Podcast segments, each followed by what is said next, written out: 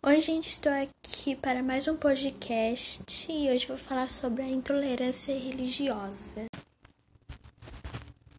Intolerância religiosa é um termo que descreve a atitude mental caracterizada pela falta de habilidade ou vontade em reconhecer e respeitar diferenças ou crenças religiosas de terceiros.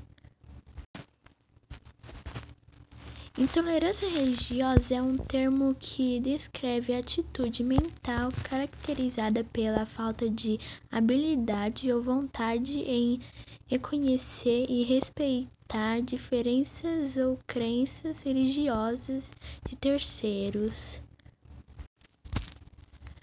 pode-se constituir uma intolerância ideológica ou política, sendo que ambos têm sido comuns através da história. A maioria dos grupos religiosos já passou por tal situação numa época ou outra. Floresce devido à ausência de liberdade de religião e pluralismo religioso.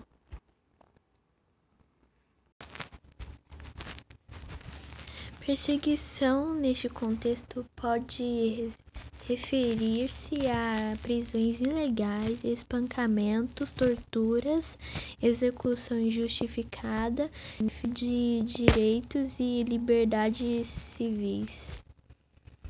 Desde 2002, a Coreia do Norte está no topo da lista mundial da perseguição Ser descoberto como um cristão no país é uma sentença de morte. Se você não for morto instantaneamente, será levado para um campo de trabalho forçado como um criminoso político.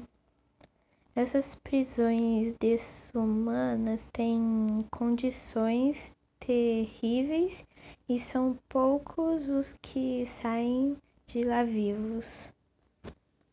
Os cristãos no Afeganistão são extremamente vulneráveis à perseguição.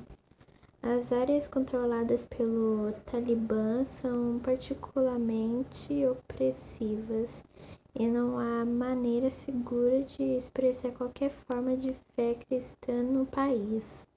Os cristãos enfrentam ameaças de assassinato, tortura, prisão e banimento por causa da fé. Informações e diálogos são ferramentas eficazes para combater a intolerância religiosa nas escolas. Ao entender que as regiões são manifestações culturais legítimas, os estudantes podem aprender a conviver com as diferenças, valorizar a diversidade e construir a própria identidade.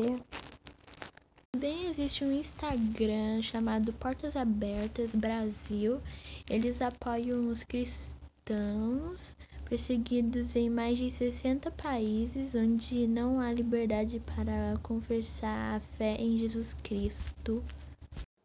Então, gente, esse foi o podcast. Espero que tenham gostado e um beijo até o próximo. Tchau.